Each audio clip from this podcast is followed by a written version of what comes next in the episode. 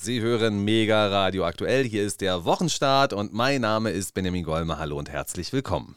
Mein Name ist Marcel Jopper. Herzlich willkommen auch von mir. Ab geht's in eine neue Sommerwoche. Was kann schöner sein als Sommer mit Marcel und Benjamin? Natürlich sind wir wie immer auch heute ironisch, satirisch, ketzerisch, provokant, politisch unterwegs. Ach, Sehen ja, Sie uns nach. Es ist auch ein Satireformat, was wir machen, ein äh, ironisches, Satire, politisches, einfach alles erstmal so vorher sagen, damit ein, dann am Ende keiner sagen kann, es wäre irgendwie nicht richtig. Genau, gut. damit einem keiner auf die Füße tritt, richtig. Aber, liebe Zuhörer, heute sind wir auch viel mehr. Wir sind ja auch zwei Jungs aus der Mitte der Gesellschaft und wir wollen auch was tun für die Mitte der Gesellschaft und darum möchte ich gerne einen Service-Tipp geben. Hm, gut. Also Service-Tipp, klassisch kennt man ja aus Fernsehen und Radio. Was würdest du darunter verstehen? Äh, bitte trinken Sie im Sommer mehr. Hm. ja, Karl Lauterbach hat ja wieder getwittert an alle, an alle über 80-Jährigen, die ihm bei Twitter so folgen. Denken Sie dran, zwei bis drei Liter Wasser am Tag. Und dann haben gleich Leute geantwortet, also nicht so eine Hater wie wir, sondern, hm. keine Ahnung, Leute, die zumindest einen internationalen Ruf haben. Also das ist ja lebensgefährlich, was Herr Lauterbach hier twittert. Nicht jeder alte Mensch braucht zwei bis drei Liter Wasser. Nee, so richtig schön. Äh, früher, äh, es gab doch im Mittelalter diese Schwedentrunk-Foltermethode. Also Trichter in den Hals und dann einfach rein. Also das wäre äh, in jedem Fall auch bei viel Wasser für ältere Leute sehr gefährlich. Also liebes Pflegepersonal, nicht alles glauben, was Herr Lauterbach sagt. Hast du mitbekommen, dass Jörg Kachelmann, der Wettervogel, Mhm. Der Meteorologe, beziehungsweise ist er, weiß nicht, ob er wirklich Meteorologe ist, auf jeden Fall der Wetterunternehmer. Ja, so kann man es sagen. Der ist ja auch so ein Twitter-Schreihals. Der legt sich ja permanent mit allen an. Und der sagte, ähm, der hier Lauterbachs Tipps, das ist aktive Sterbehilfe. Oh. Und zwar in einem konkreten Punkt. Es geht um die Streitfrage, ob man tagsüber in der Wohnung die Tür aufmachen sollte oder nicht. Also soll man versuchen, die Wärme auszusperren oder soll man eben für einen Luftzug sorgen. Mhm. Und Lauterbach ist Team Sonne aussperren, ja. Also mhm. alles dicht machen, tagsüber Fenster zu. Und Kachelmann ist Team Durchzug. Ja, du, es kommt auch total drauf an. Wenn du jetzt zum Beispiel eine Dachwohnung hast, so äh. klassisch, ne? Äh, und äh, die Sonne, ja, die Sonne bollert da voll drauf. Also da wäre das äh, das Falscheste, was du machen kannst, wenn du jetzt wirklich alles komplett zumachst. Drin erhitzt sich das wie in der Sauna. Äh, also das kann natürlich vor allem auch bei älteren Personen äh, durchaus genau ins Gegenteil laufen. Da mhm. braucht es gerne einen Luftzug. Mhm, ja, beginnt älter schon bei 35 oder 40? Ja, du bist mit drin. Schatz, lebst du noch? ja, also wir sind ja hier unterm Dach und ich kann sagen, das ist äh, wirklich fürchterlich. Ja, also bei uns geht es Gott sei Dank noch. Also bei, wir, ich bin eher so Team äh, aussperren, wenn die Sonne jetzt so richtig auf die Fassade knallt, dann da die Rollos runter machen. Ähm, das ist zumindest das, womit wir hier ganz gut fahren. Obwohl wir auch unterm Dach sind, aber anscheinend gut isoliert. Also, ja, du bist nicht wirklich unterm Dach, du hast nicht mal eine Schräge. Ich habe bei dir noch, doch, du hast eine Schräge. Ja, Schräge stimmt, und Schräge. Flachdach. Ich habe ja. beides. Gut, aber bei deinem Palast fällt die Schräge gar nicht auf. ja, ja, ja, ja. So, jetzt aber mal zu meinem Service-Tipp, Freunde der Sonne. Ja, jetzt sind wir schon drei Minuten hier auf Sendung und ihr denkt euch die ganze Zeit, was haben wir jetzt erfahren, außer dass im Herrn Golme warm ist bei 33 Grad. Bislang noch nichts. Jetzt kommt der Service-Tipp. Leute, wie könnt ihr echt Kohle sparen? Ja, es geht um euer Portemonnaie. Äh, verliert es nicht. Ich habe gestern mein Portemonnaie verloren. Ach nein. Grade, ja, ist ganz schlimm. Aber ich habe irgendwie schlimm. das Gefühl, das ist so, so ein bisschen Déjà-vu. Du verlierst häufig gerne mal was, oder? Ja, ich habe im Ohne November. Dir zu nahe treten zu wollen. Ja, im November habe ich acht Schlüssel verloren. Schlüssel zu zwei Wohnungen, einem Studio, Fahrrad, alles Mögliche. Hm. Und gestern dann das Portemonnaie in der Bahn liegen lassen. Und dann habe ich gleich bei der S-Bahn angerufen und habe gesagt: So, wie ist das hier? Ihr müsst den Zug jetzt stoppen. Wir brauchen einen Einsatz der Bundespolizei. Der Zugführer muss sofort durch den Zug laufen, alle festnehmen und die Taschen durchsuchen. Golmes Portemonnaie ist weg. Und er so, das mag für Sie jetzt vielleicht ein Notfall sein. Für uns ist das keiner. Ach, so ein Mist, ja. Da sagt er, gut, also S, was war das denn? S8, glaube ich? Naja, keine Ahnung. Ja, die wird jetzt hier nach Birkenwerder fahren und dann ist sie um 17.27 ist sie wieder bei Ihnen, dann können Sie durchlaufen und kicken. Ja, das habe ich dann gemacht, war nichts mehr da. Und das ist natürlich gerade für jemanden, der ein Bargeldfreund ist. ein bisschen ungünstig, wenn das Portemonnaie verloren geht.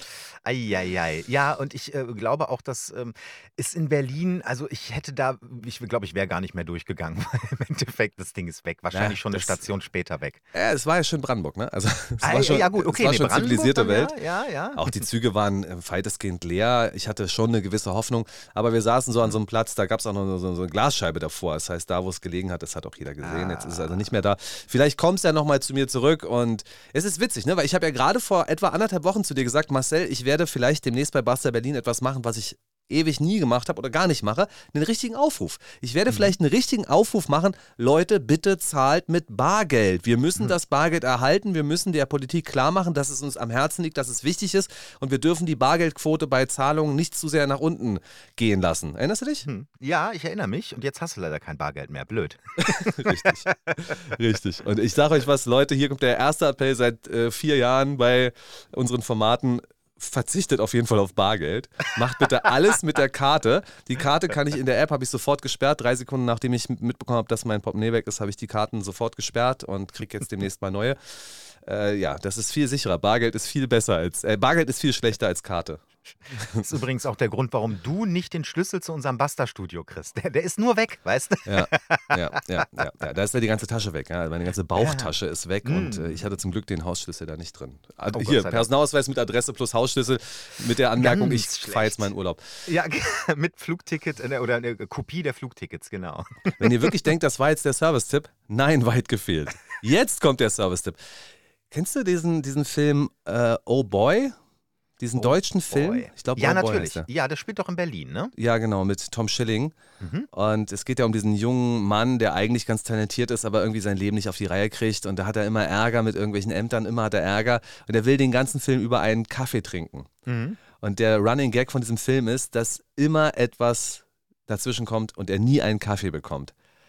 Und vor allem wird immer gefragt, äh, Sojalatte äh, ähm, ähm, mit Schaum, ohne Schaum, Mhm. Zucker, nicht äh, äh, vegan und ja, ja, ja. Das waren noch Zeiten damals. Der Film ist ja schon locker zehn Jahre alt. Früher wurde man noch gefragt. Heute wollen Sie wirklich Kuhmilch? Haben wir nicht. Mann, seid ihr blöd, Alter. Es gibt nur eine Form von Milch und die kommt aus Tieren, okay? Alles andere ist keine Milch. Das Sojatier? Das Sojatier. Es gibt nur eine Milch und die kommt aus der Kuh, ne? Oder aus der Ziege oder aus der Zecke oder so. Es gibt bestimmt viele, oh. viele Milche, die ich Ich tolerieren gerne würde, aber Hafer, Zeckenmilch, ja. Hafer gibt keine Milch und deswegen heißt das ja, nach meinem Kenntnisstand heißt das ja im Supermarkt auch nicht Hafermilch oder Sojamilch, sondern es heißt Sojadrink. Nochmal schön den Hafer melken. So, so wird das mit meinem Service-Tipp sein. Wir werden hier sommerlich durch die gesamte Sendung plaudern und am Ende, tja, werdet ihr keine Ahnung haben, was jetzt mein Service-Tipp gewesen wäre. Ja, ich bin auch schon ganz verwirrt, Benjamin. Okay, pass auf, jetzt kommt es wirklich ernsthaft. Wir haben noch viel zu besprechen. Wir müssen über das Steinmeier Sommerinterview sprechen. Mhm. Äh, Wir müssen über Streubomben sprechen. Wir haben Mhm. wirklich viel auf der Liste. Es geht Ja. schlicht und ergreifend darum, Leute, dass ihr euren Stromanbieter wechseln sollt. Wechselt Ach. euren Stromanbieter, überprüft euren Stromvertrag und ihr könnt damit wahrscheinlich wirklich bares Geld sparen, wie es in jedem guten Service-Tipp heißt. Ja, das ist erstens gut für dich mit dem baren Geld, aber zweitens, äh, ich habe bereits äh, den besten. Also ich sollte ihn nicht wechseln, weil dann wird es teurer, sagen wir es mal so. Ja. Also bei mir fiel das tatsächlich, ich hatte irgendwie so eine Preisgarantie bis ähm, Mitte vergangenen Jahres. Das war besser als das, was dann durch Ukraine-Krieg gekommen ist. Gab Mhm. ja große Preisanstiege in allen Bereichen und eben auch beim Strom. Und dann bin ich in den Grundversorger gegangen mit dem Wissen, eines Tages wird es vielleicht nochmal besser, auch mit der Hoffnung. Es war auch zu dem Zeitpunkt das günstigste, aber jetzt hat sich das wieder deutlich geändert. Also der Arbeitspreis, den ich jetzt, glaube ich, bekomme, sind 27 Cent. Und der bei meinem Altvertrag, den kenne ich jetzt gar nicht, könnte ich kurz gucken. Aber es ist tatsächlich so, ich bin beim Grund- Grundversorger, das ist Vattenfall und ich gehe da rein in mein Kundenmanagement und ähm, dann sehe ich da Abschlag aktuell 81 Euro, was ich enorm viel Geld finde. Mhm. Ich kann mich noch an Zeiten erinnern, da hatte ich irgendwas in den 20ern, ja. Also 81 Euro. Und dann gehe ich schon bei Vattenfall noch in die Option Tarif ändern und schwuppdiwupp sind es da bloß noch 63 Euro. Ach was. Aber dass Mhm. Vattenfall jetzt zum Beispiel mal sagt, Herr Golme, Sie sind übrigens in einem absolut überteuerten Stromtarif, wir könnten Ihnen 28 Euro weniger anbieten, haben Sie Lust, bei uns zu bleiben, dann machen Sie das doch einfach. Ist der kleine Dienstweg, ja, da sind nicht wieder irgendwelche Mhm. neuen Portale, die jetzt auf Sie zukommen, Sie müssen sich auch nicht kümmern, Sie sparen einfach 28 Euro. Machen Sie das doch. Nee, macht Vattenfall natürlich nicht, weil Sie Geldgeile sind. Sie sind Mhm. Geldgeile. Natürlich. Das mag ich ich klar. nicht. Ich mag das nicht. Ich mag das nicht, wenn jemand geldgeil ist. Ich mag das nicht, wenn jemand so gar nichts für mich tut und sich dann aber wundert, wenn ich nicht treu bin. Mhm. Ich bin, ich bin ja äh, bei einem Anbieter, der für mich den günstigsten Stromtarif immer raussucht. Also äh, in dem Fall ist es SwitchUp, da gibt es aber auch noch andere Anbieter, äh, die für mich quasi immer grundsätzlich nach dem günstigsten Tarif Ausschau halten. Da kann man auch noch so ein bisschen sagen, ah, ich möchte aber viel Bio-Anteil oder was weiß ich haben, kann man zusätzlich anklicken.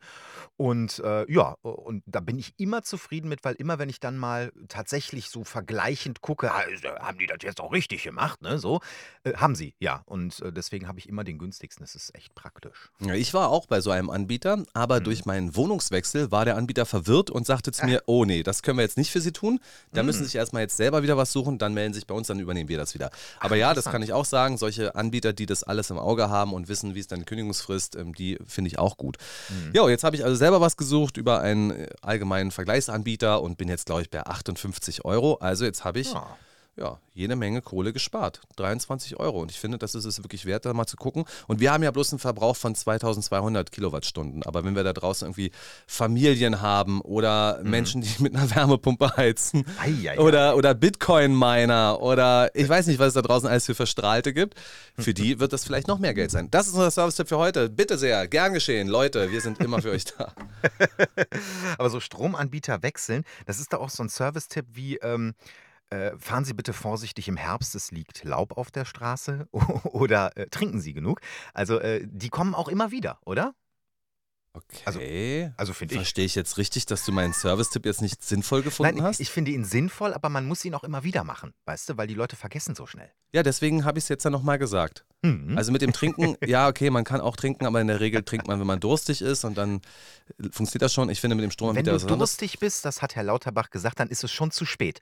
Weißt du, dann, dann hast du Mhm. schon eine äh, Art Dehydration. Aber dieses. Thema mit der, mit der Treue, also ich kenne selber Menschen, die sind seit, was ich, vier Jahrzehnten in der gleichen Krankenversicherung und dann sagen sie mir, ich bin in der und der und ich sage, ah, okay, ähm, da wäre ich jetzt an deiner Stelle nicht. Denn bei deinem Einkommen, es war jemand mit einem hohen Einkommen tatsächlich, der war da, weil er familienversichert war für seine Kinder und so weiter. Ähm, mit deinem Einkommen würdest du da auf jeden Fall wirklich, was ich, wie viel Geld sparen, aber im Jahr Mhm. könntest du damit schon Urlaub machen. Ich Und- bin auch immer wieder entsetzt, äh, was ja teilweise, äh, egal ob das jetzt Stromanbieter sind oder Versicherung oder auch Handyanbieter, was die teilweise für Neukunden, für unglaubliche tolle Verträge haben. Und dann bist du da, weiß ich nicht, vielleicht zehn Jahre bei einem und denkst dir so, aber Moment mal, müsste es nicht eigentlich belohnt werden, dass ich so lange bei dir bin und nicht umgekehrt? Und du zahlst dann teilweise viel mehr. Das sollte man wirklich kontrollieren. Ja. Also hier geht es um gesetzliche Krankenversicherung. Da ist ja nicht so viel Spiel, aber es gibt doch Mhm. diejenigen, die teurer sind, es gibt diejenigen, die günstiger sind und vor allem auch noch dann einen größeren Leistungsumfang haben. Und diese Person sagte zu mir, weißt du was? Ich bin jetzt seit 40 Jahren in dieser Krankenversicherung. Das ist für mich ein Zeichen der Solidarität, dass ich da auch drin bleibe, denn die haben auch meine Kinder versichert und das finde ich toll. Ich respektiere diese Entscheidung, ich respektiere auch diese Einstellung. Man könnte auch sagen, ich finde sie gut. Das ist es aber jetzt nicht. Denn da geht ja jemand davon aus, dass er hier Solidarität gegenüber einer Krankenversicherung haben müsste. Aber es ist ja eine gesetzliche Krankenversicherung und die sind ja. Ja. in einem System und das System ist letzten Endes für alle gleich. Das heißt, wenn du im GKV-System bleibst, dann zeigst du aus meiner Sicht deine Solidarität schon genug. Das ist ja, ohnehin so. Ich habe da mal, ich musste da mal eine Strafe zahlen an die gesetzliche Krankenversicherung. Habe ich gesagt, Alter Leute, was soll denn das hier? Äh, warum? Und dann hat sie mir erklärt, da habe ich gar nichts mit zu tun, das geht in den Pott. Und ich kann jetzt keine Entscheidung gegen den Pott. Ah, Ja. Okay, ja, ja, gut, gut, gut. So. Ich habe, ich hab, äh, ja, hm? bitte. Ich wollte nur sagen, natürlich ist die äh, Versicherung nur für alle gesetzlich Versicherten gleich. Also die privaten sind natürlich nochmal anders. Da gibt es ja auch diverse Initiativen, dass es die Bürgerversicherung gibt. Da habe ich jetzt aber auch nichts Neues von gehört. Ich glaube, die Regierung hat genug zu tun mit anderen Projekten gerade. Gut, also ich würde vorschlagen, wir werden jetzt auch mal streng politisch. Das ist ja alles politisch. Ja, Gesellschaftspolitik ist auch Alles. politisch. Aber jetzt wird es so richtig politisch und ähm, die Deutsche Presseagentur war so höflich, in die Fußgängerzone zu gehen und alle Deutschen zu befragen, wie zufrieden sie mit der Bundesregierung sind. Und drei davon hören wir jetzt. Also, die Frage lautete: Es ist Sommerpause. Zeit für die Zeugnisse. Welche Note geben Sie unseren Politikern? Würde ich den Grünen wahrscheinlich eine 6 geben, der SPD eine 5 und der FDP eine 4. Immerhin hatten die den Haushalt über den Lindner durchgekriegt. Ja, 4 minus mit Rücksicht auf die Eltern. Ja, weil im Grunde viel, viel Mucks gemacht wurde tatsächlich. Und eigentlich schade, dass sozusagen die sich nicht besser zusammenraufen konnten, um dann doch bessere Ergebnisse zu erzielen. Vielleicht eine 4 bloß. Ne, dass man sagt, okay, es war wirklich schlecht. Ihr hättet gemeinsam mehr leisten können. Ihr kriegt jetzt diese 4 plus, aber alle, weil ihr sitzt im selben Boot. Und dann können die drüber nachdenken. 4 plus, bloß eine 4 plus. Also das ist wahrscheinlich dann noch eine, die sagt, äh, äh, nein Karlchen, äh, du warst böse, du hast dein Zimmer nicht aufgeräumt, du kriegst jetzt nur drei Schokoriegel als Belohnung. Also ganz im Ernst, setz, setzen sechs äh, meiner Meinung nach, die dürfen nicht versetzt werden. Diese Regierung darf nicht in die nächste Legislatur versetzt werden. So, Punkt. Wutbürger Jopper. Ich fand schön, der eine hat doch gesagt, ich glaube 4 minus mit Rücksicht auf die Eltern. Habe ich überlegt, was meint er jetzt mit Eltern? Also hm. bei der SPD meint er wahrscheinlich wahrscheinlich Friedrich Ebert. Nee, wieder, wieder vertauscht. Nein, der, da meint er sicherlich Willy Brandt und bei der mhm. CDU, da meint er doch sicherlich Konrad Adenauer und mhm. bei der AfD, da meint er doch sicherlich Angela Merkel. ja, muss so sein. Lieber Herr Jopper, es gibt mhm. tatsächlich Menschen, die diesem Quatsch zuhören, den wir hier verzapfen. Das ist schön. Und die machen sich auch Gedanken und hin und wieder schreiben sie. Und zum Thema AfD haben wir tatsächlich auch eine Zuschrift bekommen von Don. Und der schreibt zur AfD, und zwar ernst gemeinte Frage. Ich stimme euch zu, dass die derzeitige Kampagne die Wähler eher zur AfD bringt und die Loyalität zur Partei stärkt. Nichtsdestotrotz ist die Partei tatsächlich in Teilen rechtsextrem und es gibt gewaltbereite Mitglieder. Wann würde eurer Meinung nach während den Anfängen gelten? Wir sind uns sicher einig, dass wir keine neue NSDAP wollen. Äh, völlig richtig, ja klar. Ähm, also äh, ich äh, finde die äh, Frage erstens sehr gut, weil ich glaube, das ist auch eine, eine Sorge, die sich viele Menschen in Deutschland auch stellen. Also was ist die AfD jetzt eine Alternativpartei, wo ich mir wünschen würde, dass sie über 50 Prozent, also sprich die absolute Mehrheit bekommt. Und da muss man halt auch natürlich nicht nur auf das Programm, sondern auch die Köpfe schauen, die da äh, eben die äh, Inhalte vertreten. Und da bin ich auch sehr zwiegespalten und ich bin mir da auch noch nicht ganz sicher. Ähm, ich kenne einige AfDler auch persönlich, ähm, ich kenne viele nicht persönlich. Ähm, und da kommt es wirklich drauf an. Schaut man auf die Unionsfraktion, äh, auf, die, auf die Fraktion im äh, Deutschen Bundestag, schaut man nach Thüringen, äh, auf die Politiker dort, das ist sehr unterschiedlich. Und ich habe da ehrlicherweise auch überhaupt gar kein, ähm, gar kein Patentrezept und äh, ich kann da auch nur sagen, ich bin total enttäuscht von den anderen Parteien, dass sie es überhaupt erst haben so weit kommen lassen, dass sich viele dazu genötigt fühlen, die AfD zu wählen, aus Mangel an Alternativen. Ich habe ihm darauf auch geantwortet. Ich habe äh, so ein extra Video dafür aufgenommen. Da habe ich bestimmt was Schlaues gesagt. Ich kann mich nicht mehr erinnern. also, wir haben ja in der vergangenen Woche auch dieses Thema gemacht, eigentlich auch in der Vorwoche, also jetzt schon zwei Wochen hintereinander haben wir über die AfD gesprochen und einen Auszug dazu, dazu haben wir auch auf unserem Telegram-Kanal veröffentlicht. Mhm. Und gerade der Telegram-Auszug, der wirkte total AfD-positiv. So, ähm, da war dann nicht drin, was wir letzte Sendung gesagt haben, wo ich auch AfD-kritische Sachen gesagt habe.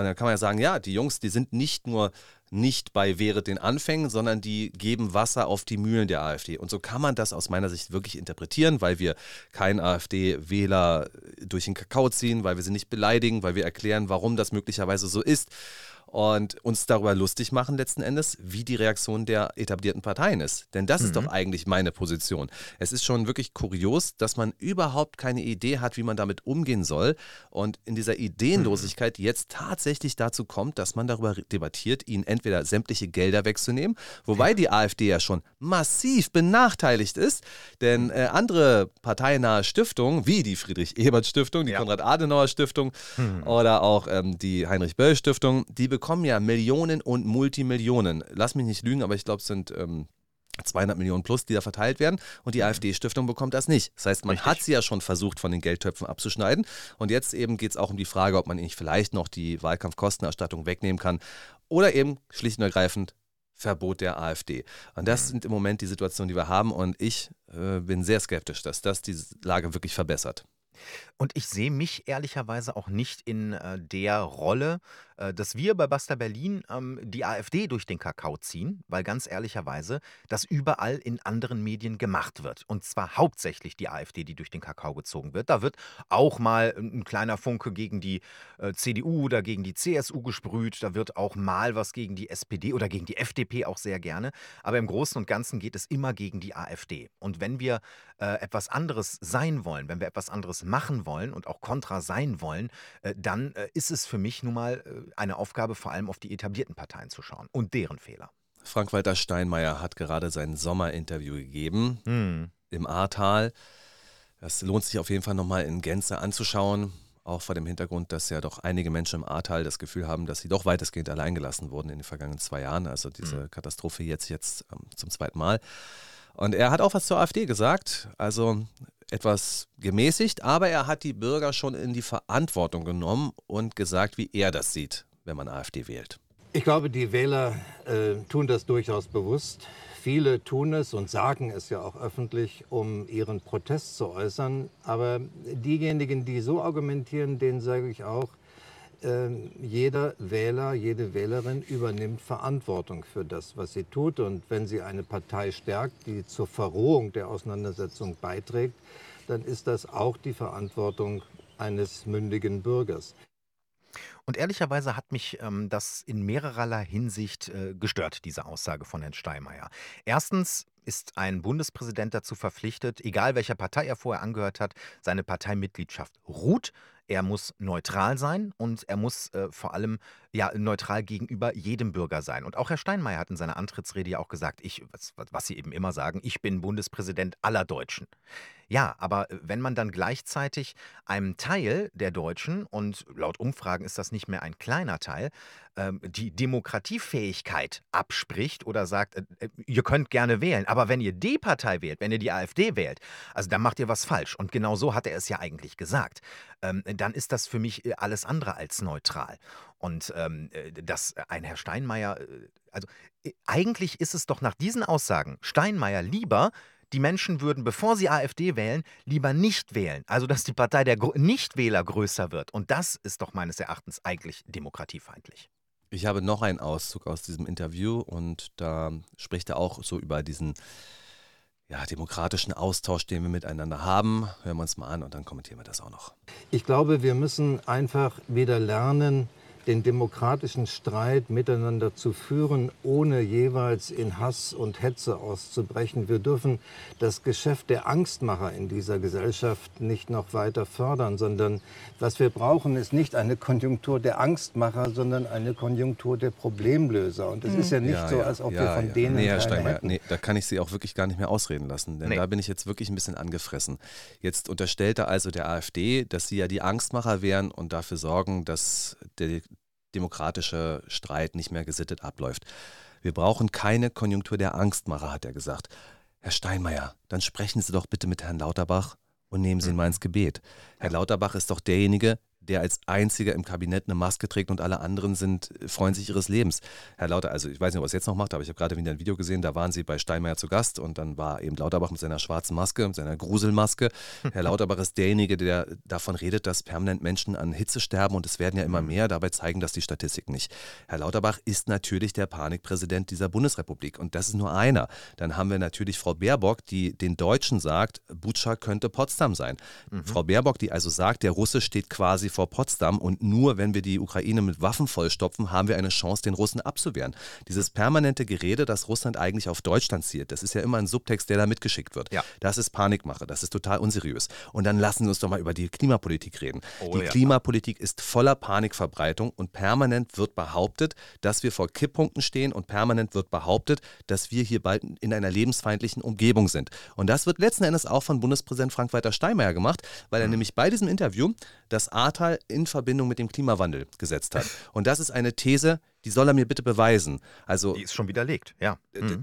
Starkregen gibt es und er spricht von einer Jahrhundertflut, aber wir wissen ja, dass es im Ahrtal in den vergangenen Jahrhunderten auch andere Pegelstände gegeben hat. Ja. Das heißt, man hat sich dorthin gesiedelt, man hat äh, die Flüsse entsprechend begradigt und bearbeitet, sodass diese Katastrophe, die natürlich fürchterlich ist, aber dass die natürlich auch menschgemacht ist, aber nicht in erster Linie klimagemacht ist, sondern eine Frage ist, wie man mit der Natur und mit der Umwelt umgeht. Und vor allem redet er davon, dass auf der einen Seite die Angstmacher stehen, auf der anderen Seite ja die Problemlöser. Äh, liebe, lieber Herr Steinmeier, ähm, von der Regierung sehe ich überhaupt keine Problemlöser. Im Gegenteil, ich sehe Probleme, die die Bundesregierung nicht sieht und die dann aber unter anderem von der AfD oder vielen Kritikern auch außerhalb von Parteien angesprochen werden, die aber überhaupt nicht als Probleme wahrgenommen werden. Unter anderem äh, der, der, der, nicht äh, mehr vorhandene Wirtschaftswachstum in Deutschland und, und, und.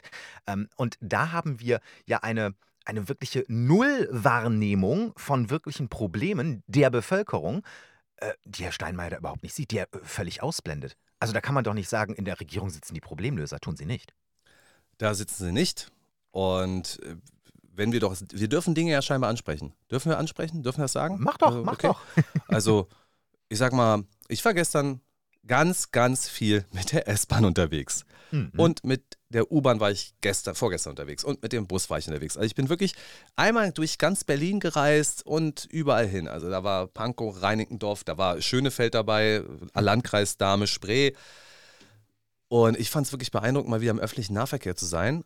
Und es ist ganz klar, dass es für mich sehr beeindruckend war, dass eine Form von Überfremdungsangst für einen weißen Deutschen durchaus spürbar ist.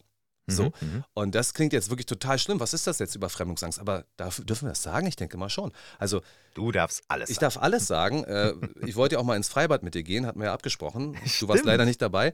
Ähm, dann bin ich also mit der Straßenbahn am Freibad äh, Pankow vorbeigefahren und auf einmal stand, sind da Dutzende, Dutzende, Dutzende Jugendliche eingestiegen und die allermeisten waren keine Bio-Deutschen. Äh, da kann man sich durchaus unwohl fühlen. Da ist ja gar nichts passiert. Die waren halbwegs brav. Ja? Die waren einfach nur wild, wie junge Leute so sind. Hm. Will gar nicht sagen, dass es ein Problem ist. Aber wenn ich irgendwo einsteige und das Gefühl habe, um mich herum sind Inder, Pakistanis, ähm, Menschen aus allerlei Herren Ländern und denke mir so, ist ja krass, ich fahre jetzt schon seit 30 Jahren oder so mit dem öffentlichen Nahverkehr, aber es wird auf jeden Fall mehr. Und damit müssen mhm. wir umgehen. Also es ist legitim zu sagen, damit müssen wir umgehen. Ich will ja, ja, nicht sagen, die dürfen ja nicht mit der Bahn fahren oder die dürfen gar nicht hier sein und so weiter. Aber ich sehe es doch im Alltag. Ich sehe es doch. Und dann weiß ich, dass die nicht Deutsch untereinander sprechen. Und ich weiß, dass sie irgendwie wohnen und ich weiß nicht, ob sie eine Arbeit haben und so weiter. Aber diese mhm. ganzen Themen, die uns permanent auch in der Politik beschäftigen, die wir auch mit Zahlen belegen können, die sind doch Alltag. Das sieht man auch jeden Tag, wenn man unterwegs ist. Und darüber ja. muss man doch auch sprechen. Und diese Zuwanderung ist doch ein Megathema. Die Zuwanderung ist doch das Megathema. Ja, und deswegen, absolut. auch wenn das jetzt irgendwie Emotionales oder nur aus einer persönlichen Perspektive heraus, das ist das entscheidende Thema, eines der entscheidenden Themen. Und darüber müssen wir reden, weil das betrifft jeden. Und da gibt es die einen, die merken, dass auf einmal alles voll wird und man keine Wohnung mehr bekommt und in der Kita äh, 90% Fremdsprachenanteil herrscht. Das sind die einen, die es merken. Und dann gibt es die anderen, die das nicht wollen. Und die in Sonneberg wohnen und sonst wo und sagen, äh, so sieht das in Berlin aus, so soll es auch bitte bei mir nicht aussehen. Und es ist ein legitimes Gefühl. Und jetzt setzt euch mal bitte in Indonesien, in Jakarta in eine Bahn und ihr seid Indonesier und um euch herum sitzen 120 Blassschnäbel. 120 weiße Menschen, die aus Gründen in euer Land gekommen sind. Wie werdet ihr das finden? Jeder Mensch auf der Welt würde sagen, naja, nicht jeder Mensch, aber viele würden sagen, ich fühle mich damit ehrlich gesagt nicht wohl. Ich finde das ehrlich gesagt nicht gut und ich fühle mich hier, ja, ich fühle mich einfach nicht wohl. Und das ist Fremdenfeindlichkeit, ja, vielleicht ist das ein Stück weit Fremdenfeindlichkeit. So. Also ich ähm, würde noch nicht einmal äh, nur auf die, die Bahn oder das Öffentliche jetzt eingehen. Es gibt ja auch viele Menschen, die kommen damit vielleicht gar nicht in Berührung, weil sie keine öffentlichen Verkehrsmittel fahren, nicht in der Großstadt leben, aber auch die konsumieren natürlich Medien. Und die machen sich ja auch ihre Gedanken, wenn du äh, allein von diesem Wochenende wieder drei Meldungen hast, die einen ja zumindest zum Nachdenken anregen. Also das eine, gehen wir vielleicht noch drauf ein, ist das Eritrea-Festival in Gießen, wo es zur Ausschreitung gekommen ist. Äh, das zweite ist ähm, ein ähm, Messerstecher in einer Bahn in, ich habe leider den Ort vergessen, wo also quasi zwei ähm, der gleichen Nationalität äh, auf sich eingestochen haben in einer Bahn. Und das dritte war, dass eine Abiturfeier äh, von ähm, Asylbewerbern irgendwie äh, gestürmt oder fast gestürmt worden wäre, wo es eine große Prügelei gegeben hat. Das ging durch die Medien. Da muss man sich natürlich im Einzelfall immer die Hintergründe anschauen, das ist völlig klar. Aber äh, natürlich macht man sich da seine Gedanken. Und das sind ja jetzt nur wenige Meldungen von vielen, die uns erreichen. Und auf der anderen Seite hast du dann zumindest nach meinem ähm, wohl nach meinem Auffinden eine Regierung und Parteien, die das als nicht wirklich wichtiges Problem ansehen, sondern stattdessen eher die, äh, ja, die Forschung äh, für Rechtsradikalismus in Deutschland aufstocken und sagen, ja, es gibt ein riesiges äh, rechtsradikalen Problem hier und Rechtsextremismusproblem in Deutschland. Weil wir, die, weil wir die Forschung aufgestockt Mhm. haben, möglicherweise auch. Aber dass da überhaupt nicht die, äh, die- die Problemanalyse stattfindet. Null. Also ich spreche da auch immer wieder mit einem befreundeten Sozialarbeiter drüber, der mit Flüchtlingen arbeitet und mit migrantischen Kindern arbeitet. Und dann zeige ich ihm mal so meine Timeline bei Twitter. Und dann sage ich, guck mal, das ist ziemlich heftig. Denn das waren jetzt ja aktuelle Fälle, die du angesprochen hast. Dann hast Mhm. du jetzt noch nicht den, ähm, den Zugführer angesprochen, der von einem Oh ja. 15-jährigen Afghanen zusammengeschlagen wurde. Ähm, und das, was du angesprochen hast mit dieser Disco in Görlitz, ich habe keine Ahnung, was da los war. Ich weiß nicht, warum diese Männer so ausgerastet sind und dann mit Glasscherben und Flaschen auf die Disco geworfen haben. Aber wir sind uns doch wohl einig, dass das kein Umgang ist, dass das nicht geht. Und selbst sollten sie beispielsweise ähm, rassistisch beleidigt worden sein, im Sinne von, das ist eine Abiturfeier, ihr habt alle kein Abitur, geht mal zurück in eure Heimatländer, ist das immer noch kein Grund, um eine Disco und Menschen mit Glasflaschen zu attackieren. Und dol- solche Bilder wollen wir in Deutschland nicht. Die will kein Mensch haben. In keinem Land der Erde will man solche Bilder haben. Und wir sehen diese Bilder eben, weil wir in den entsprechenden Timelines sind, sehen wir diese Bilder aktuell täglich. Und das macht etwas mit Menschen. Und dann zeige ich diese Bilder diesem Sozialarbeiter und er sagt, wer will denn so eine Timeline haben? Ich sage, ja, niemand will so eine Timeline haben. Ich habe sie, du nicht. Aber es ist doch wirklich frappierend, dass ich das täglich sehe und weil es ja auch täglich passiert, in einem großen Land. Ja, Deutschland ist ein großes Land und wenn man überall die Kamera raufhält, dann sieht man auch viele Probleme. Aber das sind nun mal Probleme, die immer wieder von Menschen ausgelöst werden, die zugewandert sind. Und wenn du das dir nicht anguckst und das nicht wahrnimmst, dass täglich solche Vorfälle passieren, dann wirst du auch nie verstehen, wie Leute denken, die das täglich sehen und das nicht in Ordnung finden und sagen, was machen wir damit? Wo sind eure Lösungen? Ihr habt doch das Problem organisiert. Ihr habt doch gesagt, ja, es ist in Ordnung, wir werden es schaffen, wir holen sie, wir lassen sie rein und das machen wir mal weiter so. Und dann integrieren wir sie einfach. Und dann haben wir halt der Deutschkurse und das wird dann alles gut werden, ja? Das habt ihr uns doch versprochen. Wir schaffen das, habt ihr uns versprochen. Und wir sehen, dass es nicht geschafft wird. Und es wundert mich auch nicht. Es wundert mich auch nicht aus der Perspektive dieser jungen Leute, die hierher kommen, wahrscheinlich in dem Glauben, dass wir hier ein Land haben, in dem sie auch eine Chance haben, aber sie sehen die Chance nicht. Und wenn sie dann sechs, acht, zehn, zwölf Monate in der Erstaufnahmeeinrichtung leben, nur mit jungen Männern, irgendwo abgeschieden auf dem Dorf, wo sie auch nichts zu tun haben, ja, verstehe ich, dass sie die Chance auch nicht sehen. Und ein anderes Problem will ich jetzt noch ansprechen, ja? Was passiert denn, wenn du eine Million junge Männer aus diesen Ländern reinlässt und 100.000 junge Frauen? Mhm. Da fehlen ja noch 900.000 Frauen für diese Männer. Mhm. Gut, einige davon oder ein paar werden sicherlich auch homosexuell sein. Es freut mich sehr, das mal zu sagen, weil es sind ja auch viele arabischstämmige Menschen. Einige von euch sind homosexuell. Ich hoffe, damit könnt ihr, ich hoffe, damit könnt ihr klarkommen, ja? Also Juden sind unter euch wahrscheinlich nicht, aber Homosexuelle sind wahrscheinlich unter euch. Wie, wie Das ist ja auch ein Grund, warum sie unter anderem äh, Asyl bekommen. Richtig, ja. Also, Mhm. Das ist ja der Punkt. Ne? Also ist, reicht die Toleranz von zugewanderten Menschen dafür zu akzeptieren, dass unter ihnen Homosexuelle sind? Oder ist das jetzt ein Tabuthema? Also da geht es ja um eine Frage, inwiefern ist man kulturell so weit, dass man das akzeptiert, was hier passiert Mhm. in Deutschland? Mhm. Also beispielsweise auch, dass Frauen hier einfach leicht bekleidet durch die Gegend laufen, aber sie trotzdem kein Freiwild sind. Und man sie nicht angrapschen darf oder ansprechen wird's darf in der falschen Art und ja. Weise. Das sind ja alles die Themen, über die wir hier sprechen. Und mein Punkt ist einfach folgender. Das geht schon seit den 60ern so, seit türkischen äh, Migranten, dass immer gesagt wird, ja, und dann holen sie ihre Frau aus Kurdistan und die spricht kein Wort Deutsch, ist ja klar, dass da Parallelgesellschaften entwickeln. Ja, aber jetzt mal, liebe deutsche Bürgis, was passiert denn, wenn die Jungs hierher kommen? Diese Jungs haben jetzt nicht unbedingt die besten Chancen, eine deutsche Freundin zu bekommen. Weil die Eltern das nicht möchten, weil das Mädchen das nicht möchte, weil das Mädchen schon einen anderen Freund hat. Das heißt, wir haben doch hier Jungs im besten Zeugungsalter, die einfach Lust auf eine Frau haben und Lust auf Geschlechtsverkehr. Sie haben Lust, eine Familie zu gründen. Das sind ganz normale Menschen mit Testosteron, die Lust haben, ja. Aber die haben nicht die Chance. Und dementsprechend werden seit Jahrzehnten Frauen aus den Heimatländern geholt und auch organisiert über Familien, damit diese Jungs auch eine Frau haben. Und das ist auch legitim. Aber das Problem wird, glaube ich, überhaupt nicht angesprochen. Gar nicht. Nein, natürlich nicht. Genauso wird nicht angesprochen, dass man sich natürlich auch ähm, äh, außenpolitische ähm, Konflikte ins Land holt. Ähm, und da möchte ich jetzt ganz konkret auf das Eritrea-Festival eingehen. Ähm, es ist ja so, das wusste ich übrigens gar nicht, bevor ich mich damit beschäftigt habe, dass äh, die ähm, eritreische Gemeinde, die eritreische Diaspora in äh, Europa, die größte davon ist in Deutschland. insgesamt die drittgrößte außerhalb von Eritrea ist in Deutschland. So. Ähm, nun ist es so, dass das Eritrea-Festival von der, vom Zentralrat ähm, Eritreas ausgerichtet wird. Die sind regierungsnah. Eritrea ist eine Militärdiktatur. Und äh, dass dann in Gießen nämlich ähm, zwei Fronten aufeinander geknallt sind. Einerseits Unterstützer dieses Festivals und auch der eritreischen Regierung. Und auf der anderen Seite sehr viele Eritreer, die, ähm, weil Eritrea eine Wehrpflicht hat, aus Eritrea geflüchtet sind, weil sie nicht an die Waffe wollten und Gegner sind der Eritrea-Regierung. Und da sind also Tausende aufeinandergeprallt in Gießen. Die haben quasi ihren Konflikt, den sie im Land haben, nach Deutschland geholt. Und das sind natürlich auch Konflikte, die wir dann hier sehen, die aber ebenfalls von der Politik ausgeblendet werden. Und dann haben wir solche Bilder. Übrigens wollte Gießen das Festival verhindern lassen, ähm, gerichtlich, weil es auch im letzten Jahr schon zu Krawallen gekommen ist. Allerdings äh, ohne Erfolg. Tausend Polizisten waren im Einsatz. Ähm, das Sicherheitskonzept in Gießen hat eine halbe Stunde gehalten. Dann waren die ersten Krawalle dort auf den Straßen. Also Krawalle muss man vielleicht genauer erklären, äh, Steine und äh, Flaschen wurden auf Polizisten unter anderem geworfen. Das heißt, man hat sich erst untereinander bekriegt und dann kam die Polizei und dann hat man die Polizei bekriegt. Gab ja auch äh, 26 verletzte Polizisten. 125 äh, Festnahmen. Also das äh, ist, sind eben auch Bilder, die, und das noch als ein Wort, die meisten Eritreer, die dort waren, und das ist auch belegt, sind seit 2015 nach Deutschland eingewandert.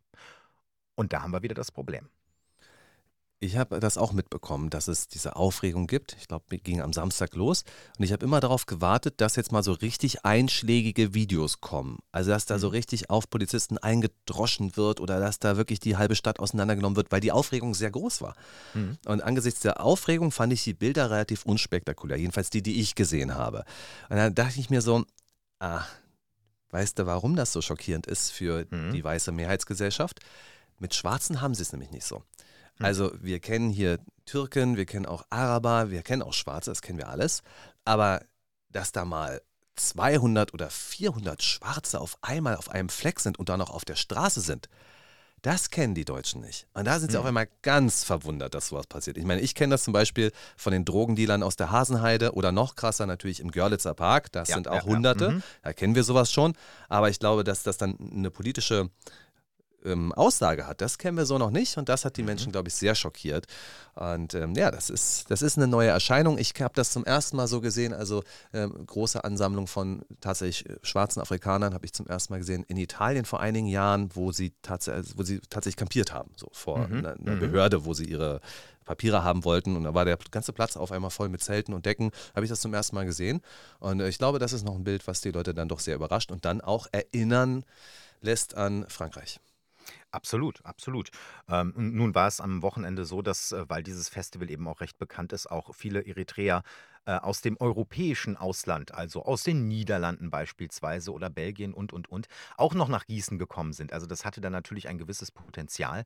Ähm, ja, und äh, ich bin mir allerdings sicher, dass es politisch überhaupt gar keine Konsequenzen haben wird, außer dass man vielleicht überlegen wird, nächstes Jahr das Festival nicht in Gießen zu machen.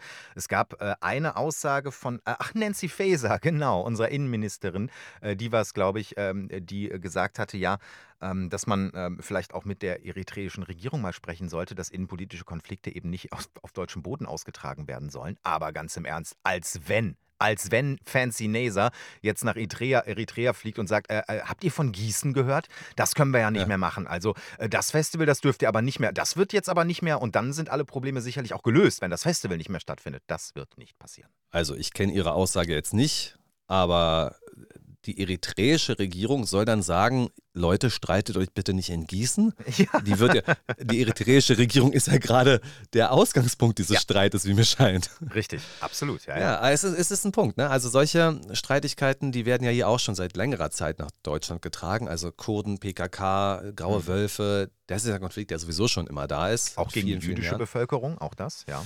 Ja, und das ist dann so ist das, ne? Ich muss sagen, es ist auch wirklich so fürchterlich, ne? Also jetzt, jetzt sage ich Sachen oder habe Sachen gesagt, die sind einfach so, die denke ich so. Und ich habe auch keine Lust mehr, Dinge nicht mehr zu sagen, wenn ich sie denke. Denn ich weiß, dass ich mit beiden Beinen auf den Pfeilern des Grundgesetzes stehe und äh, dass ich auch kein krasser Ausländerfeind bin oder so, sondern ich betrachte mich als gemäßigten Menschen, der Dinge anspricht, wenn er sie sieht und die ihm auch nicht passen. Und das ist so wichtig, denn das ist demokratischer Austausch. Und dann ja, wird bestimmt ja. irgendwer kommen von, wenn er das hören würde, was ja nicht der Fall ist, aber dann kommt jemand vom, vom CEMAS oder von der äh, Amado, Amadeo Antonio Stiftung und der, ja, hier äh, ganz klar in Minute 38, 22 mhm. bedient mhm. er dieses Ressentiment und dann bedient er dieses Ressentiment und dann kommt das, das kann man auch als äh, globalistische Elite ist antisemitisch, was es vermutlich sogar ist, aber das habe ich ja zum Glück nicht gesagt. Ich würde sagen, die kommen dann so und kommen dann so pseudowissenschaftlich und von oben herab und sagen, ja. nee, also das war ja gar nicht, das darf man nämlich nicht sagen in Deutschland, das darf man nämlich nicht sagen. Und wisst ihr was, liebe Freunde, die Welt wird brennen, die Welt wird brennen. Ich spreche mit meinem Sozialarbeiter und ich sage, die Entwicklung ist eine absolute Vollkatastrophe, das sage ich schon seit mehreren Jahren, sehe das immer kritischer von Jahr zu Jahr. Ähm, ihr werdet dafür sorgen, dass Deutschland brennen wird. Tja, und dann habt ihr das und dann habt ihr das Problem, müsst damit leben. So, und er sagt, was willst du? Ich sage, nein, das will ich nicht. Ich sage bloß, was passieren wird. Hm. Es ist, es ist es ist wenn nicht lustig, es ist nicht witzig. Wenn du grundsätzlich jedem, der ein Problem anspricht, und wenn es eben auch ein Problem ist wie das, was wir gerade angesprochen haben, wenn du die grundsätzlich in die rechte Ecke packst, sagst, du bist nationalsozialistisch oder du bist mindestens aber rechts, rechtsradikal oder rechtsextrem äh, und äh, wenn du die AfD wählst, dann bist du übrigens genau das Gleiche. Äh, damit packt man immer mehr Leute, die sich vorher ganz woanders verortet haben. Vielleicht haben die vorher Linke gewählt, vielleicht haben die sogar Grüne gewählt. Ja, Die haben Grüne gewählt und sehen, äh, was unsere unsere Regierung übrigens gerade mit den Wäldern macht. Oder eben, äh, dass du Linke gewählt hast und, und äh, eben auch siehst, dass viele Probleme, die du ansprichst, plötzlich als rechts geframed werden. Ja, dann hast du plötzlich einen ganz großen, großen Teil der deutschen Bevölkerung, die sich als rechts verstehen, weil sie rechts geframed werden. Und dann vielleicht ja sogar auch rechts wählen. Äh, und wenn die Regierung die ganze Zeit gegen sie arbeitet, sie denunziert, sie verunglimpft, ähm, dann hat das äh, auf jeden Fall ein Brennpotenzial, ja. Und das ist doch das Problem. Wir haben das Gefühl, dass bei der Zuwanderung einfach Fehler gemacht werden, hoffentlich aus Mitmenschlichkeit, hoffentlich aus den richtigen Beweggründen. Mhm. Das hat man ja immer gesagt. Wir können ja nicht anders. Das müssen wir so machen. Das ist ja schon im Grunde genommen alternativlos. Das müssen wir genauso ja. machen. Ja, ja, Aber die Bereiche, in denen wir das Gefühl haben, dass die Entscheidungen der Politik ja im Grunde genommen gegen unsere Interessen sind, die äh, steigt ja. Also was ist denn mit Nord Stream? Man hört ja so wenig, ja. Wer, wer war es denn? Und dann kommen, dann kommen ARD und ZDF und sagen, also, hier, Geheimdienste sagen, die Ukrainer waren es. Und die Ukrainer so, ups, ach echt jetzt? Wir? Äh, schwierig. Das ist doch alles ein bisschen komisch, ja. Das ist alles ein bisschen komisch, aber es nimmt ja auch keiner diese Leitung wieder in Betrieb. Man sagt nicht, lieber Herr Putin, wir haben ja übrigens Verträge. Was brauchen Sie? Eine, eine Gasturbine? Okay, alles klar, kriegen Sie eine Gasturbine, dann kriegen wir wieder Gas. Das wird ja nicht gemacht. Und das wäre nämlich in unserem Interesse. Jetzt kann man sagen, wir haben aber ein größeres Interesse und das ist, dass Russland den Krieg verliert. Und da sind wir doch beim entscheidenden Punkt. Euer großes Interesse ist, dass Russland den Krieg verliert und die Ukraine mhm. den Krieg gewinnt.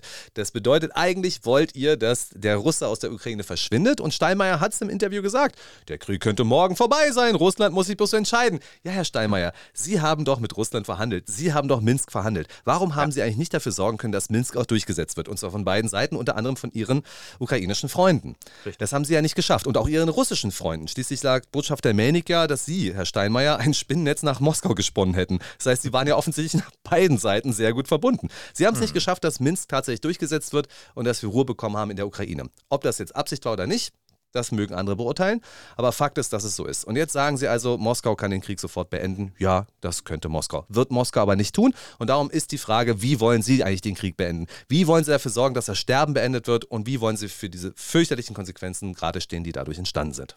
Er möchte den Krieg, äh, er möchte vor allem das Sterben beenden, damit das jetzt erstmal gestorben wird. Also auf russischer Seite selbstverständlich. Also unter anderem ja äh, mit Streumunition, die da aus den USA geliefert werden soll. Was ja Herr Steinmeier äh, befürwortet. Nein, das tut nicht? er nicht. Nein, tut er nicht. Nein. Tut er nicht? Nein, tut er ja? nicht. Nein, ja. tut er nicht. Also, ja. ich habe dir natürlich was vorbereitet. Ja. Das stammt unter anderem aus dem Sommerinterview. Und da wurde er nämlich tatsächlich nach Streumunition gefragt. Was Streumunition angeht, müssen Sie verstehen, ich bin der Befangen. Ich war derjenige, der für unser Land die Ächtung der Streumunition damals in Oslo unterschrieben hat. Aber Sie deshalb sagen auch, es ist Zeit die, für Waffen. Deshalb finde ich, äh, ist die deutsche Position nach wie vor richtig, sich gegen Streumunition auszusprechen. Aber sie kann in der gegenwärtigen Situation der USA nicht in den Arm fallen. Ach so, verstehe. Also er ist befangen, weil er das unterschrieben hat. Hätte er es nicht unterschrieben, dann wäre er nicht befangen und dann würde er sagen, man darf den, den die USA muss man da auf jeden Fall unterstützen. Oder wie verstehe ich das jetzt? Ich habe doch tatsächlich einen Steinmeier gefunden aus dem Jahr 2008 mhm. und zwar in der Tagesschau und da hat er sich auch zur Streumunition geäußert. Hören wir da auch nochmal rein. Dies ist ein Meilenstein und das bezeichnet zugleich, dass wir selbst die Arbeit als noch nicht zu Ende geführt ansehen, sondern wir wollen, dass diese Konvention die jetzt von 100 Staaten unterzeichnet wird, ein weltweites Verbot errichtet. Genau, da ging es damals mhm. um Streumunition und dieses Abkommen wurde unterzeichnet, aber nicht von USA, Russland oder auch Ukraine. Ähm, ja, Steinmeier hat gesagt, wir dürfen den Vereinigten Staaten jetzt nicht in den Arm fallen und das ist genau die Art von Duckmäusigkeit und ja. Unterwerfung, die keiner mag. So, weil das ist einfach nicht wahr. Es ist einfach nicht wahr, Herr Steinmeier. Es ist Ihre Entscheidung, dass Sie sagen, dass Sie Ihren amerikanischen Freunden jetzt nicht in den Arm fallen wollen. Denn andere machen ja genau das. Und da habe ich gleich mal zwei Belege. Rishi Sunak ist britischer Premier und die Briten und die Amerikaner sind verbandelt wie ansonsten wenige andere Länder in der Westen der Allianz, wahrscheinlich gar keine. Mhm.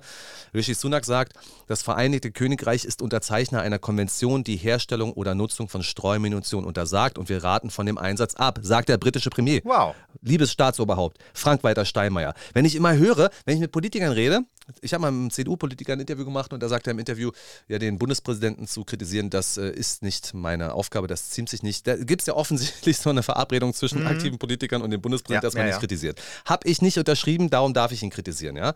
Dann haben wir hier die Verteidigungsministerin von Spanien. Auch Spanien lehnte die Lieferung ab. Spanien, Zitat, Spanien steht fest zu seinen Verpflichtungen, die es für die Ukraine eingegangen ist, aber auch dazu, dass bestimmte Waffen und Bomben auf keinen Fall geliefert werden dürfen. So, da fallen die also dem Amerikaner in den Arm. Na, was machen wir denn damit, Herr Steinmeier? Sie dürfen das nicht, aber Rishi Sunak und die spanische Verteidigungsministerin, die dürfen das? Wie hm. unabhängig ist die deutsche Politik? Und was passiert jetzt, wenn solche AfD-Populisten sagen, wir sind bloß der verlängerte Arm der Vereinigten Staaten von Amerika? Ja, Sie liefern doch die Argumente für diese Behauptung. Der verlängerte Arm, in den man nicht reingreifen darf. Und diese Streumunition, die ähm, ist ja in mehrfacher Hinsicht schlimm. Also erstens natürlich im Kampf selbst, weil sie noch mehr Tod und Leid verursacht. Zweitens aber, weil nicht jede dieser Streumunition äh, auch explodiert. Das heißt, du hast auch noch viele Jahre später ähm, Munition dort liegen, die, wenn du drauf trittst, sofort explodieren kann. Was natürlich dann auch äh, das ukrainische Gebiet äh, in Teilen äh, unbegehbar macht. Äh, vielleicht ist das ja ein Grund, warum sogar Anton Hofreiter von den Grünen sich gegen Streumunition ausgesprochen hat. Äh, ich glaube nicht, äh, weil er befürchtet, dass die gegen Russland eingesetzt wird. Was mich einfach so unendlich nervt, ist, die Politik hat nicht die ausreichende Einigkeit gezeigt und deswegen könnte vielleicht das Zeugnis der Ampelkoalition so schlecht ausfallen und da hätte mehr Einigkeit herrschen müssen. Nein, Versteht ihr denn gar nicht, worum es geht in der Politik, in der Demokratie, in der Debatte? Uneinigkeit ist das ja. zentrale Thema. Wir müssen uns uneinig sein. Und es nervt mich mega, wenn bei Bündnis 90 Die Grünen man seit Jahren das Gefühl hat, als wenn da ein Deckel drauf wäre und keiner traut sich mehr mhm. irgendwas zu sagen. Denn so kenne ich die Partei anders. So kenne ich meine Partei anders. Ich war auf dem Parteitag, als Claudia Roth heulend an mir vorbeigelaufen ist, weil wir die Trennung von Amt und Mandat nicht aufgehoben haben. Das sind die Zeiten, als die Grünen noch richtig debattiert haben. Da war ich dabei. So, und das war einer der Gründe, warum ich da auch weggegangen bin, weil ich das Gefühl hatte, dass man da manche Dinge eben nicht sagen darf. Unter anderem mhm. sollte man doch besser gendern, wenn man in irgendeine Position kommen möchte. Das geht mir tierisch auf den Geist. Und immer Geschlossenheit fordern und Einigkeit, das ist das Gegenteil von dem, was wir haben. Warum ist denn der Bundestag oftmals so langweilig? Dann guckt euch doch mal Rishi Sunak und seine britischen Kollegen im Unterhaus an, wie die sich da kesselflickend hier. Da ist ja das, was der SPD-Vogel da neulich gemacht hat, ist ja noch harmlos. Er soll ja Wichser gesagt haben, weiß mhm. man nicht, ja? Steht ja nicht im Protokoll, konnte man ja nicht hören. Soll ja der Schriftführer der CSU gewesen sein. so ich kann übrigens sagen, er hat nicht Wichser gesagt, er hat Hurensohn gesagt. Ich habe es genau gehört. Also, das war doch mal ein bisschen was, ja? Der Typ hat ja offensichtlich jeglichen Anstand verloren, weil er dachte, wäre schon im Urlaub. Mhm. Mit Polohemd und Jeans da ganz entspannt. Ich habe nichts dagegen. Für mich gibt es keine Kleiderordnung im Bundestag. Ich mag gerne normale Menschen. Aber wenn der Mann ausrastet, sobald er ein Polohemd anhat, dann habe ich manchmal wirklich Sorgen um seine demokratische Einstellung. Er hat sich doch schon entschuldigt, ja. Was hat er dann gesagt? War äh, alles richtig, außer Wichser? Nein, er hat sich äh, für die Wortwahl bei dem Abgeordneten entschuldigt. Er hat auch getwittert, zusammen mit dem Abgeordneten, den er beleidigt hat. Äh, und man hätte sich ja wieder die Hand geschüttelt. Wäre das ein AfD-Abgeordneter gewesen, er hätte sich nicht entschuldigt. Wetten? und schon gar nicht ein gemeinsames Foto mit ihm gepostet. ja, also aus meiner Sicht geht es überhaupt nicht um Einigkeit. Es geht tatsächlich um Debatte, es geht um Diskurs und deswegen finde ich es auch gut, dass der Wähler es vielleicht nicht honoriert, wenn Grüne mit FDP streiten oder Grüne mit SPD streiten. Es kann schon sein, dass der Wähler das nicht honoriert. Aber Leute wie Annalena Baerbock, die ja im Ausland auch sagen, also so ganz, wir können jetzt nicht in jedem Punkt auf die Wähler hören, ja. Und auch Robert Habeck, der sagt, meine Umfragewerte werden sinken. Sie wussten es ja. Dann ja. lasst doch die Debatte zu. Dann diskutiert das auch auf der Bühne aus, denn das ist es doch. Und dann am Ende finden wir einen Kompromiss. Und wenn der Wähler das nicht honoriert, dann ist der Wähler einfach von euch verzogen worden, weil ihr eure ähm, politischen Einflüsterer habt, eure Spin-Doktoren, die sagen, nur Einigkeit mag der Wähler. Ja gut, dann habt ihr den Wähler aber auch selber verzogen. Hm. Ich glaube, dass vielleicht äh, die sich gedacht haben, ach, wir hatten jetzt 16 Jahre Merkel, äh, mehr oder weniger ohne Streit in der Regierung, weil ja der kleine SPD-Koalitionspartner, wann hat der schon mal aufgemuckt und die Zeit mit der FDP sowieso nicht. Das versuchen wir jetzt mal fortzuführen, weil das ist ja quasi das Geheimnis einer langen Regierungszeit, äh, möglichst leise und ohne Streit zu regieren. Das sehe ich aber völlig anders. Schon, schon erst recht bei dieser Regierung, die so viele wegweisende Gesetze auf den Weg bringen möchte, die äh, uns alle betreffen, ob das Wärmepumpe ist, ob das natürlich die, die komplette Energieabhängigkeit äh, ist, ob das äh, äh Ausland, Krieg, äh, Ukraine, ob das weiterhin auch Flüchtlingspolitik ist. Das betrifft uns alles. Die Politik kannst du nicht leise treten und hintenrum beschließen. Da musst du streiten, da solltest du streiten und da solltest du auch andere Meinungen zulassen. Aber das tut diese halt, äh, die Regierung nicht. Ja, absolut. Also so ein Gesetz wie das Heizungsgesetz musst du dann nicht vor der Sommerpause durchdrücken. Nein. Das machst du bloß, damit du es hinter dir hast, damit, der, damit die Diskussion dann nicht aufkommt, wenn es in Hessen Richtig. um die Wahlentscheidung geht. Ja. Das machst du genau so, aber es sind wichtige Themen und die müssen wir einfach ausdiskutieren und da darf es unterschiedliche Meinungen geben. Ich meine, Wolfgang Kubicki ist doch ein Segen für die FDP. Mag ja auch sein, dass er ein Feigenblatt ist. Mag ja auch sein, dass, er, mhm. dass er ein chauvinistischer Macho ist. Mag ja auch sein, mag ja auch sein, mag ja alles sein. Aber da ist jemand, der hat auch während der Pandemie mir gesagt, ja, übrigens, ich habe eine andere Meinung. Und das ist wichtig. Wir müssen auch Querköpfe in der Partei haben, dass Leute sagen können, ich muss ja eh einen Kompromiss wählen. Ich muss ja eh einen Kompromiss wählen. Also, eine AfD will ich nicht wählen, weil da ein Höcke drin sitzt und außerdem gefallen mir diese Äußerung von dem, dem, dem, dem, dem, dem auch nicht. Dann sagen die AfD-Leute übrigens, ach, diese Äußerungen sind alle aus dem Zusammenhang gerissen. Alle, alle aus dem Zusammenhang. Das sagen die, immer alle. Na, die möchte ich nicht wählen, weil das ist mir irgendwie wirklich ein bisschen zu brauner Sumpf da, ja. Und dann aber bei den Grünen, da gibt es überhaupt keinen Widerspruch. Da will ich, die will ich nicht wählen. Und dann kann man ja sagen, okay, die FDP, naja, die haben schon, machen immer ein bisschen Klientelpolitik aus meiner Sicht, aber da ist immer der Kopiki, der hat eine andere Meinung, da darf man eine andere Meinung haben. Vielleicht ist das ja so ein bisschen das kleine Übel, was ich dann doch mal wähle. So, deswegen ist es wichtig, dass man eben auch innerhalb von Parteien klare andere Meinungen hat, damit man einen Golme mitnehmen kann, dass er sagt, okay, jetzt bin ich für die FDP, jetzt nehme ich die FDP. Da, Kreuzchen. Ja, du, ähm, die FDP hat in der Regierung ja auch eine ganz spezielle Rolle. Also natürlich sagen die Grünen, äh, das sind die Bremser, das sind die, die rückschrittige äh, Politik hier äh, verteidigen. Auf der anderen Seite sehe ich aber die FDP, die eben auch viele Gesetze ähm, dann doch nochmal, äh, ich sag mal, die, äh, die Grünen oder die SPD anstupsen, sagt, denkt da nochmal drüber nach. Also so können wir das nicht mit verabschieden. Natürlich ist das hinter den Kulissen alles eine Dealmakerei. Also mit anderen Worten, wenn der Herr Lindner sagt, äh, wir werden das nicht mittragen, sagen, außer was bietet ihr uns vielleicht ansonsten an? Also was können wir denn da machen? Ah ja, der Wissing, der braucht hier noch ein bisschen grünes Licht bei, bei seinen Verkehrsinvestitionen, da können wir doch sicherlich drüber reden. Natürlich ist das ein Gemauschel im Hintergrund, aber würde es die FDP nicht geben, äh, dann hätten wir ganz viele Gesetze, unter anderem das Heizungsgesetz, jetzt schon durch den Bundestag gebracht und das wäre beschlossen und wahrscheinlich auch in der Form beschlossen, wie vor wenigen Wochen alle möglichen Experten in Deutschland gesagt haben, ach du liebe Güte, das können wir so nicht verabschieden, äh, das, das, das, ist, das ist schlecht, Hand handwerklich schlecht. Und das wäre verabschiedet worden ohne die FDP. Ja. Äh, noch was zum Thema Streumunition. Was ich halt jetzt lese, so Streumunition könnten der Gamechanger werden, ja? Jetzt heißt es wieder, Extrem oh, wichtig. Streumunition muss jetzt geliefert werden, weil man damit dann halt die Front wirklich abdecken kann. Und ich glaube, ich habe da sogar was rausgesucht. Finde ich das jetzt mal so schnell? Ähm, letzten Endes soll Streumunition so ganz toll sein. Genau da. Die Streumunition könnte ganze Schneisen an der Front frei bomben. Die russischen Soldaten sind in ihren Schützengräben relativ sicher vor herkömmlichen Artillerieschlägen, erklärt Militärexperte Teiner, aber nicht vor den unzähligen Bomblets, die in den Schützengräben explodieren.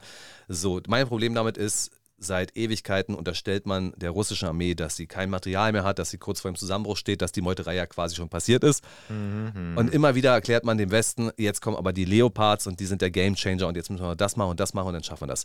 Und Fakt ist, es geht nicht voran.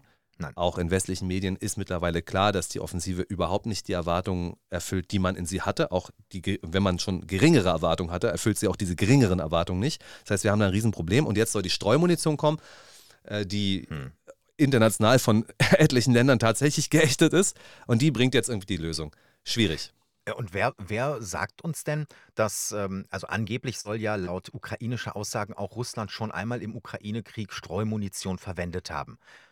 Aber das heißt ja, dass sie sie haben. Und das heißt auch, dass wenn die Ukraine jetzt Streumunition äh, ganz offiziell verwenden wird aus den USA, dass Russland sich wahrscheinlich sagen wird, ja, dann äh, machen wir das jetzt ganz offiziell und äh, werden das auch flächendeckend einsetzen. Das wird nur zu weiteren Toten, zu weiter viel Leid äh, führen und äh, meines Erachtens nicht zu einem Ende, sondern zu einer Verlängerung des Krieges, wie auch schon alle anderen Game Changer, von denen wir seit über einem Jahr hören. Ja, also der Einsatz von Streumunition von russischer Seite ist äh, in den Medien schon häufig erwähnt worden. Hm. Äh, ja, das Problem hast du aufgezeigt. In welche Richtung geht es denn eigentlich? Ich sehe im Moment auch keine allzu große Verhandlungsbereitschaft. Jedenfalls gibt es keine großen Signale von einer der beiden Seiten. Aber wann, Leute, wann wollt ihr es tun? Mhm. Wann wollt ihr verhandeln? Wie viel Gegenoffensive versucht ihr noch, bis ihr sagt, okay, jetzt ist doch der Punkt? Und da hat sich Steinmeier auch zu geäußert. Also im Moment sieht er nicht das Potenzial für große Verhandlungen, weil man damit die Russen für den Angriff belohnen würde. So in etwa hat er das gesagt. Ja, okay, aber für Leute wie uns, die seit längerer Zeit schon darauf hinweisen, dass es nicht vorangeht und dass der ukrainische militärische Sieg aus unserer Sicht nicht so schnell passieren wird. Wenn irgendwann mal passieren sollte, dann wirklich in ganz, ganz, ganz weit absehbarer Zeit. Wann glaubt ihr uns? Wann startet ihr eine Verhandlungsmission? Wie wollt ihr da eigentlich weitermachen? Und da war ja äh, Deutschlands Kanzler Olaf Scholz ausnahmsweise, ich glaube eher so wirklich aus Versehen, äh, total ehrlich bei seinem Sommerinterview vor mehr als einer Woche. Äh, da wurde er ja auch irgendwie gefragt, äh, in zwei Jahren, äh, wenn Bundestagswahl ist und unter anderem, ob denn dann der Ukraine-Krieg schon vorbei sei. Und dann hat er sehr gezögert und man merkte ihm regelrecht an, dass er nicht überzeugt ist, dass dieser Ukraine-Krieg in zwei Jahren äh, vielleicht schon vorbei sein kann. Ich finde, das hätte viel mehr Aufschrei hervorlösen müssen, äh, auslösen müssen, weil, äh, Entschuldigung, ähm, nochmal weitere zwei Jahre, wie viel Gamechanger hat es denn gegeben? Und äh, hört man äh, auf die Springerpresse, dann ist doch quasi jede Minute äh, die Ukraine am Drücker, um diesen Krieg zu beenden und die russischen Stellungen zu überrennen. Mhm. Das hören wir seit Monaten. Anthony Blinken hat doch gesagt, die Ukraine hat alles, was für eine erfolgreiche Gegenoffensive vonnöten ist. Und jetzt hören wir schon, wir brauchen auf jeden Fall Kampfschätze, wir brauchen dies und das und jenes. Mhm. Ach, es ist immer das Gleiche. Und wir vergessen das ja nicht. Wir behalten ja durchaus den Überblick und kennen die Diskussion. Man könnte auch argumentieren, alles rein in die Ukraine und zwar sofort. Auch das hat seinen Reiz, diese Argumentation. Aber dazu werden wir heute nicht mehr kommen, denn wir sind für heute leider schon wieder am Ende unserer Sendung. Verrückt, das ist ja verflogen. Mhm. Mein Name ist Benjamin Golme. Das war unser Wochenstart hier bei Mega Radio aktuell. Dann hören wir uns spätestens nächste Woche wieder. Bis dann. Mein Name ist Marcel Joppa. Bis dahin und kommen Sie gut durch die neue Woche.